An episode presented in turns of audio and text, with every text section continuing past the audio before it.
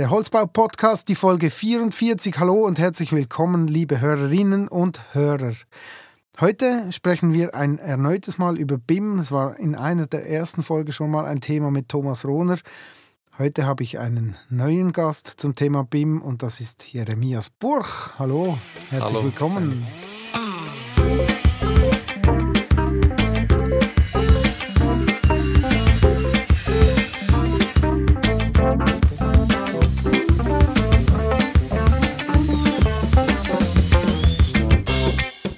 Jeremias, du hast äh, deine eigene Firma, die Evolutbau, gegründet. Ähm, vielleicht beginnen wir gleich mit dieser. Erzähl mir mal, was macht ihr so?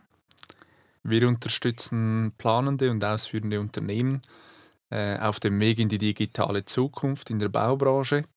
Und dabei legen wir den Fokus vor allem darauf, dass es nicht darum geht, einfach ein Projekt mal mit BIM zu machen oder digital zu planen und auszuführen, sondern dass BIM in der Unternehmung wirklich verankert ist, in der Breite implementiert und von allen angewendet werden kann. Dann vielleicht kurz zu dir persönlich. Wie ist dein Werdegang? Was hast du mal gelernt?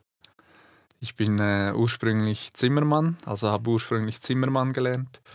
Äh, wollte dann eigentlich weg von der Baubranche und habe deshalb Wirtschaftsingenieur studiert, äh, mit dem Ziel nicht mehr im Bau wieder anzukommen und habe dann aber während dem Studium äh, eigentlich als Teilzeitjob bei Renkli angefangen, als Sachbearbeiter in der Akquise und bin dann über dieses Thema äh, auch in das Thema BIM hineingekommen, wo ich gemerkt habe, okay, mit 3D-Modellen kann man Auswertungen machen, das könnte meinen Alltag dort äh, erleichtern und habe mich dann in der Bachelorarbeit auf das Thema eigentlich äh, fokussiert und, und mich darin vertieft und war jetzt die letzten fünf Jahre äh, dort in einem Team für die Implementierung mitverantwortlich und habe dann vor jetzt eineinhalb Jahren die Evolut Bau GmbH gegründet mit zwei Geschäftspartnern und werde dann ab dem 01.01.2024 den Fokus komplett auf die Selbstständigkeit legen. Okay, also du beratest Firmen im Umgang mit BIM. Vielleicht zuerst mal die allgemeine Frage, was ist BIM? Ja, und da bekommst du jetzt schon ganz viele Antworten, je nachdem. Füllen wir die äh, Folge schon alleine genau, mit der Frage? Genau, also die nächsten 45 Minuten kann ich jetzt da, darüber sprechen. Ähm, BIM hat sicher viele Facetten, so wie ich äh, BIM interpretiere und, und, und für mich verstehe, äh, ist es so, dass man mit dreidimensionalen Gebäudemodellen äh, arbeiten kann. Man kann bei diesen Modellen Informationen hinterlegen und dann kann man diese Modelle für verschiedene Anwendungsfälle äh, benutzen, um so den Alltag zu erleichtern. Äh, also eigentlich eine Arbeitsmethode mit dreidimensionalen Modellen. Und wenn man noch ein bisschen tiefer geht, geht es am Ende des Tages dann auch um Daten. Also diese Modelle sind eigentlich äh, dann auch Daten, die sie beinhalten und, und im Zentrum stehen. Und mit diesen Daten kann man dann eben auch verschiedene Outputs generieren etc. Was sind denn aus deiner Sicht die größten Missverständnisse im Umgang mit BIM? Also du hast ja vorhin gesagt, aus deiner Sicht ist BIM so, oder? Also ich glaube, es gibt da schon auch verschiedene Sichtweisen, oder? Ja, da, da gehen die, die Sichtweisen sicher auseinander. Ähm, für mich äh, ein großes Missverständnis oder was ich, was ich nicht so gerne habe, äh, ist eine Aussage zum Beispiel, ja, der, der wahre Mehrwert von BIM, der kommt dann im, im Betrieb und langfristig zum Vorschein und äh, erst dann lohnt sich das und dafür ist das eigentlich. Also im Unterhalt des genau. Gebäudes. Mhm. Ähm, das ist, ich sage nicht, dass man dort keinen Mehrwert hat mit Modellen oder mit, mit guten Daten über das Gebäude. Äh, aber ich sehe in der ganzen Planungsphase und Ausführungsphase so viel Potenziale, äh, wo die Modelle unterstützen können, dass ich das nicht auf diese Aussage beschränken möchte und sage, ja, das, das lohnt sich eigentlich erst in der, äh, im Betrieb, sondern da gibt es ganz viele Potenziale. Und weil das doch immer wieder die Meinung ist, dass das eigentlich erst für den Betrieb richtig äh, Nutzen bringt, ist es auch so, dass man diese Projekte dann teilweise relativ groß aufbläst und, und da ein Riesending draus macht, dass man dann im Betrieb die richtigen Daten hat. und das eigentlich am Schluss auf, auf Kosten der Planung und der Ausführung. Und das ist für mich so ein Missverständnis, wo, wo wir eigentlich den Ansatz verfolgen. Wir möchten eigentlich schon früh im Projekt mit Modellen arbeiten. Wir möchten diese nutzen, um Informationen zu hinterlegen, um Klarheit zu schaffen. Und wenn wir die Planung und die Ausführung richtig machen und wirklich mit den, diesen Modellen aktiv arbeiten, auch mit Daten aktiv arbeiten, dann haben wir am Ende eigentlich einen digitalen Zwilling, äh, ohne dass wir extra viel dafür gemacht haben. Und, und diese Daten kann man dann auch für den Betrieb nutzen. Und das ist so ein Missverständnis, das ich, das ich aus meiner Sicht sehe. Was brauche ich denn wirklich, um BIM umsetzen zu können? Es reicht ja wahrscheinlich nicht einfach mit einem CAD. Ähm, es reicht fast. also man, man braucht ein, ein CAD, das, äh, das äh, dreidimensionale Modelle machen kann. Ähm, es ist sicher gut oder schon auch notwendig, dass man äh, IFCs daraus generieren kann, also den, den allgemeinen Datenstandard in diesem Bereich. Und dann hat man aber effektiv schon, schon ziemlich viel. Dann braucht es noch einen Model Viewer, also dass man solche IFC öffnen kann. Da gibt es ganz viele verschiedene. Und dann braucht es vor allem Menschen, die so arbeiten wollen und äh, sehen, dass es einen Nutzen bringt und das, das machen möchten, ja. Und wo liegen die größten Herausforderungen, wenn wir, wenn wir Bauprojekte in BIM realisieren möchten? Die größte Herausforderung sehe ich darin, dass man wirklich das Ziel fokussieren kann. Wir haben es vorhin gesagt, oder dass das Thema BIM kann unterschiedlich verstanden werden, es kann unterschiedlich interpretiert werden. Äh, und so kommt man in einem Projekt teilweise zusammen und man hat so viele Meinungen wie, wie Menschen am Tisch, was jetzt da gemacht wird in diesem Projekt.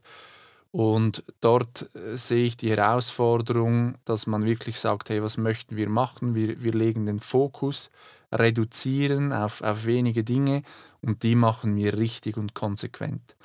Und das ist schon öfters, dass man eigentlich zu schnell zu viel machen möchte. Dann geht es in eine Überforderung äh, und dann fällt das Ganze auseinander und es entsteht auch Frust. Also das, das erlebe ich oft, dass auch Leute negative Erfahrungen gemacht haben äh, und dort wirklich auf das Wesentliche reduzieren, wirklich Mehrwert suchen, hey, wieso machen wir solche Modelle, was können wir damit machen, wo ist der Mehrwert und dann auf das reduziert arbeiten, dann hat man schon ganz viel gelöst und richtig gemacht. Kannst du das vielleicht mit einem Beispiel erläutern? Wo reduzieren wir, wenn wir einen digitalen Zwilling erhalten möchten, dann müssen wir eigentlich alles drin haben, oder? Da hast du die Haustechnik drin, den, äh, die Lüftung, Sanitär, alles, Strom. Ich gehe ja nicht die Werke reduzieren, gehe ich mal davon aus, oder? Die Gewerke reduzieren.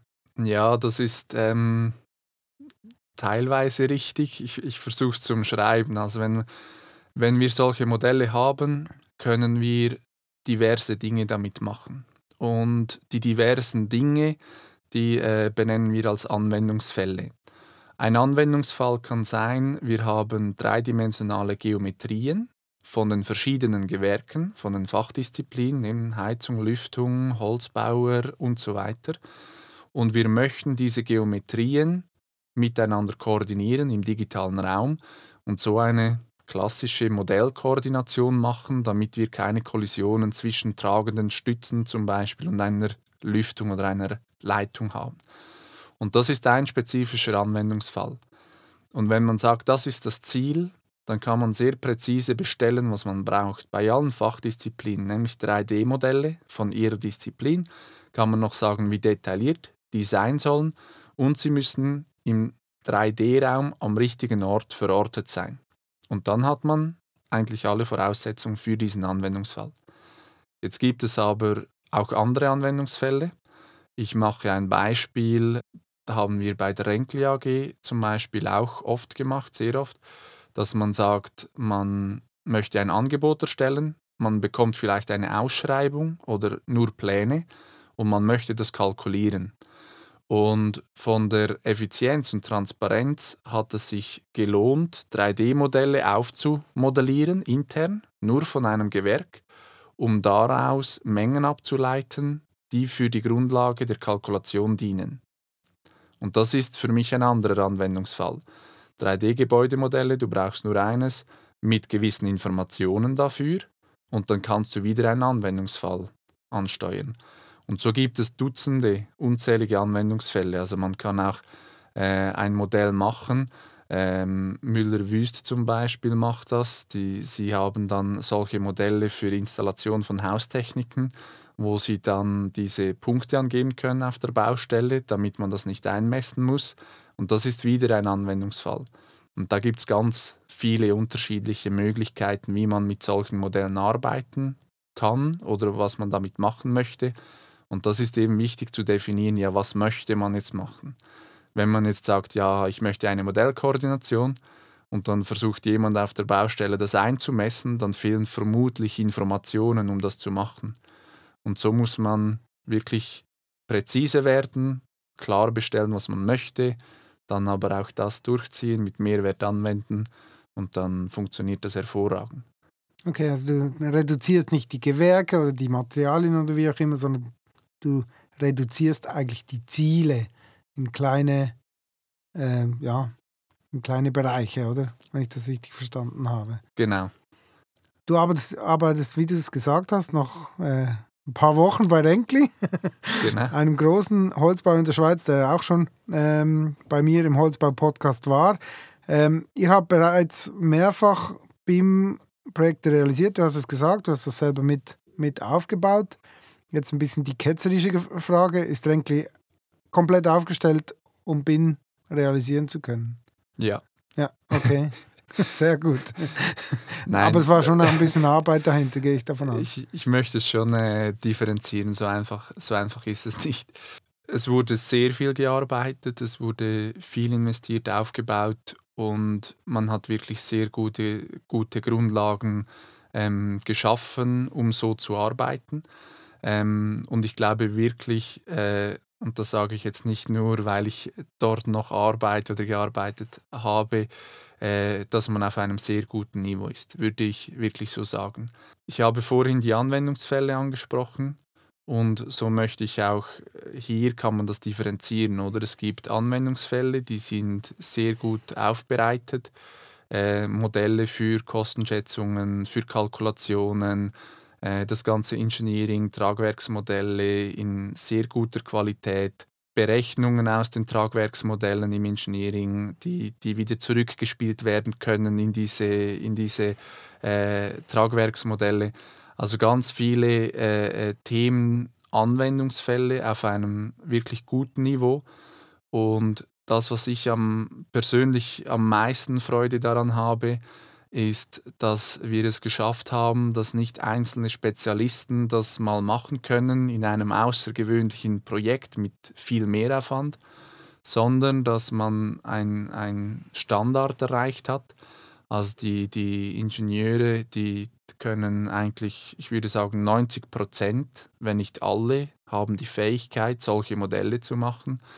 Wenn ich in der Akquise, in der Kalkulation durch die Büroräumlichkeiten gehe, würde ich behaupten, dass ich auf mindestens jedem zweiten Bildschirm ein 3D-Modell geöffnet sehe, weil gerade damit gearbeitet wird. Sämtliche Leute aus der Akquise, Holzbau, Kalkulation, aber auch Projektleitung haben die Fähigkeit, 3D-Modelle zu öffnen, anzuschauen. Viele haben die, die Fähigkeit, gewisse Auswertungen zu machen.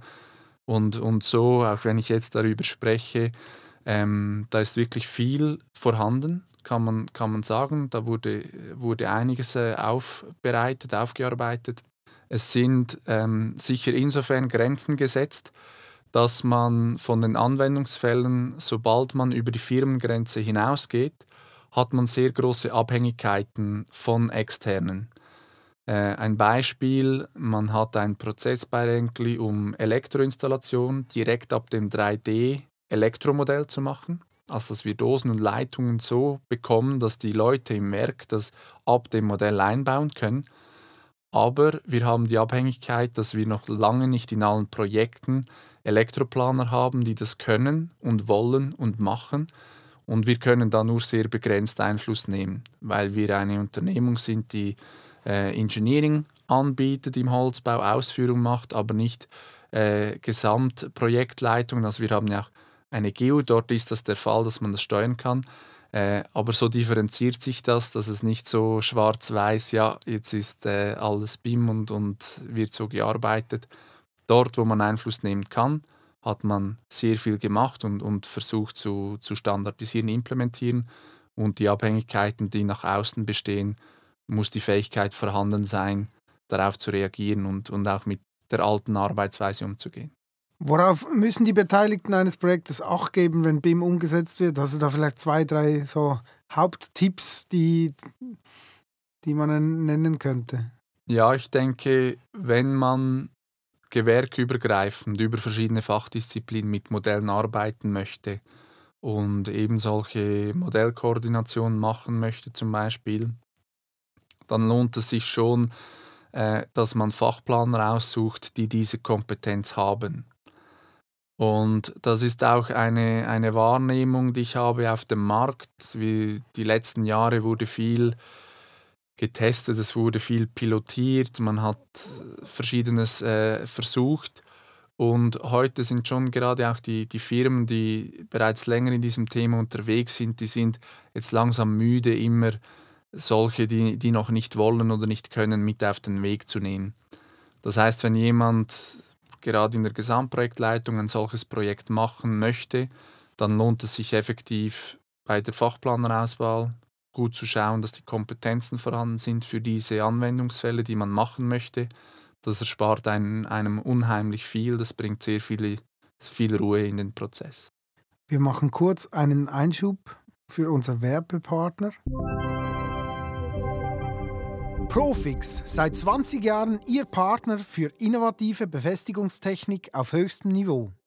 Von Schwerlastankern über Betonschrauben, Holzbau- und Spanplattenschrauben, Spezialbefestigungen bis hin zu chemischen Befestigungen oder Holzbauverbindern garantiert Profix Qualitätsprodukte. Durch das dichte Profix-Händlernetz wird eine hohe regionale Verfügbarkeit garantiert. Die Spezialisten von Profix unterstützen Sie gerne im Engineering, beraten Sie bei den Projekten oder bieten praxisorientierte Schulungen an. Durch den leistungsfähigen Bemessungsservice unterstützt Profix Sie außerdem, Ihre vielfältigen Befestigungsfragen wirtschaftlich und schnell zu lösen. Informieren Sie sich über die Produkte im ausführlichen Katalog oder im übersichtlichen und sehr informativen Webshop. Hier finden Sie auch alle nötigen technischen Dokumente sowie Instruktionsvideos zu den verschiedenen Produkten. Profix, Ihr Partner für innovative Befestigungstechnik auf höchstem Niveau. www.profix.swiss Wer soll den Lead haben und was ist da seine Aufgabe in so einem BIM-Projekt? In einem BIM, auch, auch in einem BIM-Projekt äh, sehe ich den Lead beim Gesamtprojektleiter oder der Gesamtprojektleiterin. Und das ist für mich persönlich auch wichtig, dass keine Parallelwelten geschaffen werden. Also es ist nicht so, dass wir einen Bauleiter haben und dann haben wir noch einen BIM-Leiter. Nein, würde ich, würde ich wirklich nicht so aufstellen. Mhm. Es gibt ja auch, äh, das bekomme ich immer wieder, oder Unterlagen. Ein Beispiel, dann, dann gibt es ein Projekthandbuch, vielleicht gibt es ein Projektorganigramm, eine Projektorganisation. Und dann gibt es irgendwo den Anhang 10 BIM und das sind dann nochmal 150 Seiten. Und irgendwo auf Seite 35 ist dann ein BIM-Organigramm und da stehen andere Leute. Und das ist für mich schon in anderen Rollen, oder? Und, und das ist für mich schon dann die, die Verwirrung pur. Also da, da kommt ja schon keiner mehr draus. Also was, was ist jetzt das, was zählt? Oder es gibt auch Projektziele und es gibt BIM-Ziele. Und das, das stimmt für mich auch nicht. Also wir haben immer noch ein Projekt, ein Bauprojekt. Am Ende des Tages wollen wir bauen. Und wenn wir mit BIM-Modellen arbeiten, dann ist das höchstens eine Methode, wie wir die Ziele erreichen. Wir haben die Aufgabe, im Projekt einen KV zu erstellen. Es gibt die Möglichkeit, das von Hand auszumessen oder wie auch immer zu diesem KV zu kommen.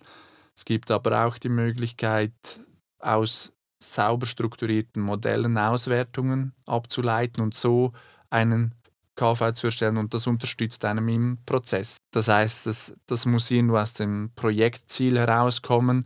Das soll keine Parallelorganisation sein. Und wenn ich jetzt schaue, die, die planenden Firmen, die wir begleiten dürfen heute, ähm, schauen wir wirklich, dass in die normalen Fachplanerausschreibungen äh, gewisse Anforderungen vielleicht noch hineingeschrieben werden. Dann ist es vielleicht nicht mehr ein äh, Tragwerkskonzept und ein Positionsplan, den man vom Bauingenieur möchte, sondern es ist ein Tragwerksmodell. Äh, in, inhaltlich etwa das gleiche, aber halt in, in anderer Form methodisch anders umgesetzt. Zurück zur Ursprungsfrage. Äh, also man hat den Gesamtprojekt, die Gesamtprojektleitung und was ich jetzt in Projekten öfters habe, ist, dass ich als, als Sparringpartner von dieser Person, diese Person begleite und dann äh, unterstützen kann in diesen BIM-spezifischen Fragen, damit diese Person nicht allein ist. Aber ich ordne mich immer dem Projektplan unter, den Projektzielen und unterstütze mit, mit diesen neuen Planungsmöglichkeiten so gut wie es geht diesen Hauptprozess. Okay, das ist eigentlich während dem Projekt jetzt, vielleicht kannst du uns kurz erläutern, wie du vorgehst, wenn du, wenn du einen Kunde in Sachen BIM beratest. Wie, wie geht das los? Da wird wahrscheinlich zuerst mal geschaut, wie, wie arbeiten wir überhaupt miteinander, oder? Genau, also wir haben jetzt gute Erfahrungen gemacht mit äh, Startworkshops oder so, so kleinen Strategieworkshops, äh, um nur schon mal das Thema BIM und die Erwartungshaltung zu definieren, da, damit wir da auf dem gleichen Level sind. Und dort unterscheidet sich schon sehr stark, möchte jetzt ein Auftraggeber ein solches Projekt machen mit, mit BIM und uns als BIM-Manager oder Koordinator in, in der Begleiterrolle dabei haben. Oder geht es darum, die Unternehmung wirklich zu transformieren, dass am Schluss ein Standard etabliert ist, dass man mit Modellen arbeitet. Und das sind wie so die, die zwei Wege, also projektorientiert oder unternehmens, eigentlich transformationsorientiert, wo die Tendenz doch stark ist, wie ich merke, dass man eigentlich wirklich Unternehmungen transformieren möchte. Äh, und dann schauen wir wirklich, ja, was ist jetzt das erste Ziel, das wir in Angriff nehmen. Wir orientieren uns wieder an den Anwendungsfällen und dann kann ein erster Schritt, ein erstes Ziel sein, äh, sämtliche Projekte bis und mit Abschlussphase Bauprojekt werden mit dreidimensionalen Gebäudemodellen äh, wird gearbeitet in allen Disziplinen. Diese werden auskoordiniert.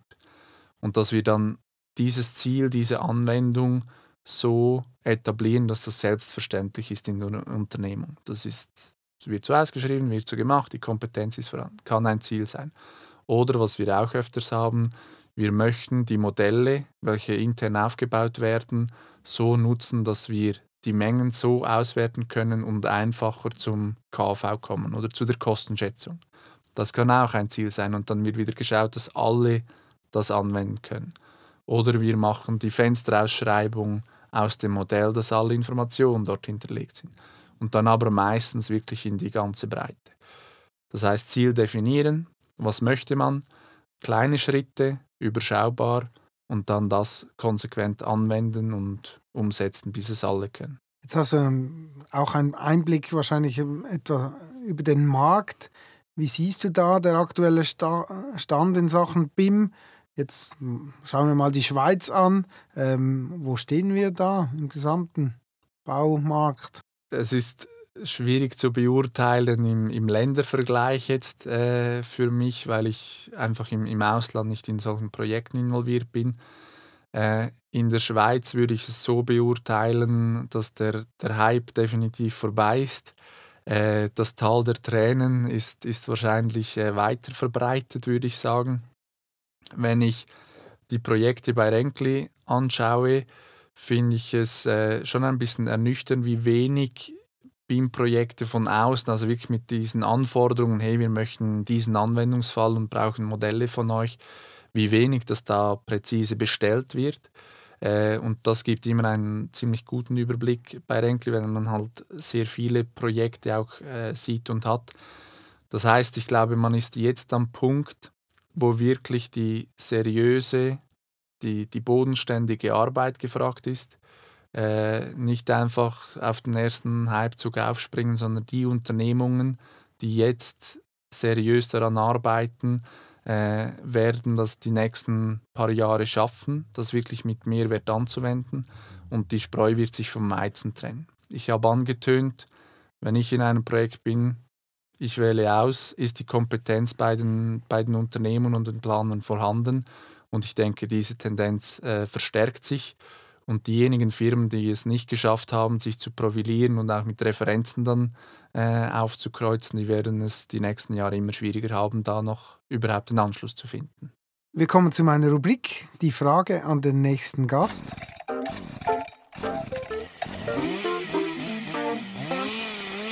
Die Frage vom letzten Gast, das war ja Stefan Israng von den Fokushelden, die hören wir uns gleich mal an. Ja, Jeremias, es ist ähm, spannend, dass du dich mit BIM-Projekten so intensiv beschäftigst. Äh, hatte ich auch schon ein paar Mal Berührungspunkte, habe auch schon gesehen, dass BIM-Vorhaben gescheitert sind. Und mich würde interessieren, was ist der häufigste Fehler, den du in BIM-Projekten immer wieder feststellst und was empfiehlst du, um ihn zu vermeiden? Vielleicht auch für jemanden, der neu mit dem Thema BIM in Berührung kommt. Ich glaube, der größte Fehler ist effektiv, man möchte zu viel. Ähm, ich glaube, das ist auch ein bisschen eine Zeiterscheinung. Es ist alles schnell, es ist Hype, es ist ChatGPT dort, dort Kryptowährungen, immer Social Media, Resonanzeffekt. Es, es ist immer schnell und, und sofort.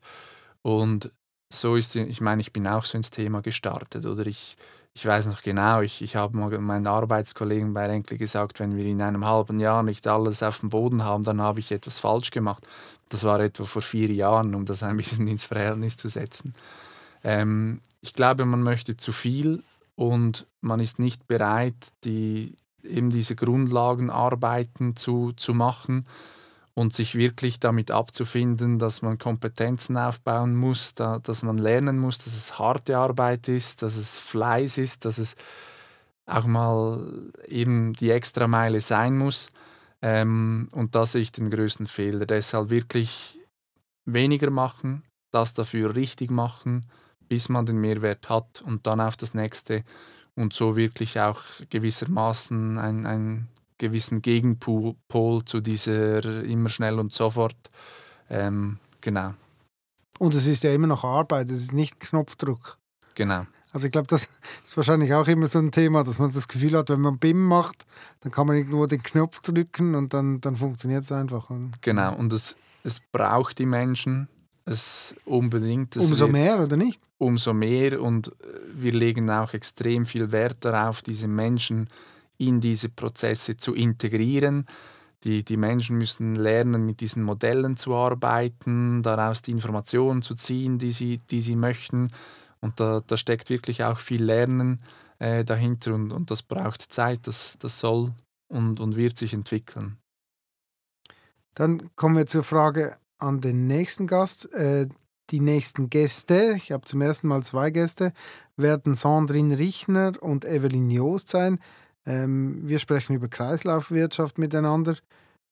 Äh, was würdest du den beiden Damen für eine Frage mitgeben? Ähm, du hast mich vorhin gefragt, wie, wie der Stand von, von BIM sei auf dem Markt allgemein. Ähm, und mich würde Wunder nehmen aus eben anderen Perspektiven, ein bisschen anderen Themenbereichen, wo, wo auch ich den Fokus habe, äh, wie Sie mit BIM bei Ihren Tätigkeiten konfrontiert sind. Sehr gut, vielen Dank dafür. Ich komme zum, zur letzten Frage von der, von der heutigen äh, Folge wohin führt der Weg mit BIM und, und wo stehen wir aus deiner Sicht auf diesem Weg? Ich glaube, es wird immer mehr mit Modellen gearbeitet, mit Geometrien. Ich glaube, der, der nächste Schritt, der die Baubranche machen muss, ist sich mehr um das I zu kümmern, um die Information in den Modellen. Wenn wir anfangen, mit Informationen in den Modellen zu arbeiten, ähm, bedeutet das eigentlich zugleich, dass wir anfangen mit Daten zu arbeiten. Wenn wir lernen mit Daten zu arbeiten und vor allem qualitativ gute Daten zu, herzustellen, also gute Modelle mit guten Daten, dann wird das uns wieder einen Blumenstrauß an Möglichkeiten eröffnen, um diese Daten zu analysieren, weiter zu verarbeiten und was da alles noch kommen kann. Aber wir sind in der Baubranche vielleicht auch gegenüber anderen Branchen einfach einige Jahre hinten nach und müssen zuerst mal äh, schauen, dass wir gute Daten haben, um dann wirklich die, die nächsten Potenziale lösen zu können. Und wir haben verschiedene Leitsätze bei Evolut und, und ein Leitsatz ist, dass wir stetig vorwärts gehen, aber in überschaubaren Schritten. Und so denke ich, werden wir auch diese, diese Zukunft dann in Angriff nehmen. Also wir sehen die Zukunft und viele Potenziale, die, die vor uns liegen. Äh, aber wir machen den ersten Schritt und der ist heute und morgen den nächsten und übermorgen wieder ein. Und so werden wir stetig vorwärts gehen, aber eben überschaubar, dass die Menschen mitkommen. Und das wäre vielleicht auch so ein bisschen meine Empfehlung. Macht euch auf den Weg heute und müsst aber nicht gleich losrennen. Einfach ein Bein vor das andere und äh, dann kommt es gut. Sehr gut. Vielen lieben Dank, Jeremias, für den Einblick in deine zukünftige hundertprozentige Tätigkeit. Ähm, ich wünsche dir ganz viel Erfolg mit deiner neuen Firma und äh, freue mich wieder von dir zu hören. Alles Gute. Vielen Dank. Danke durfte ich heute hier sein.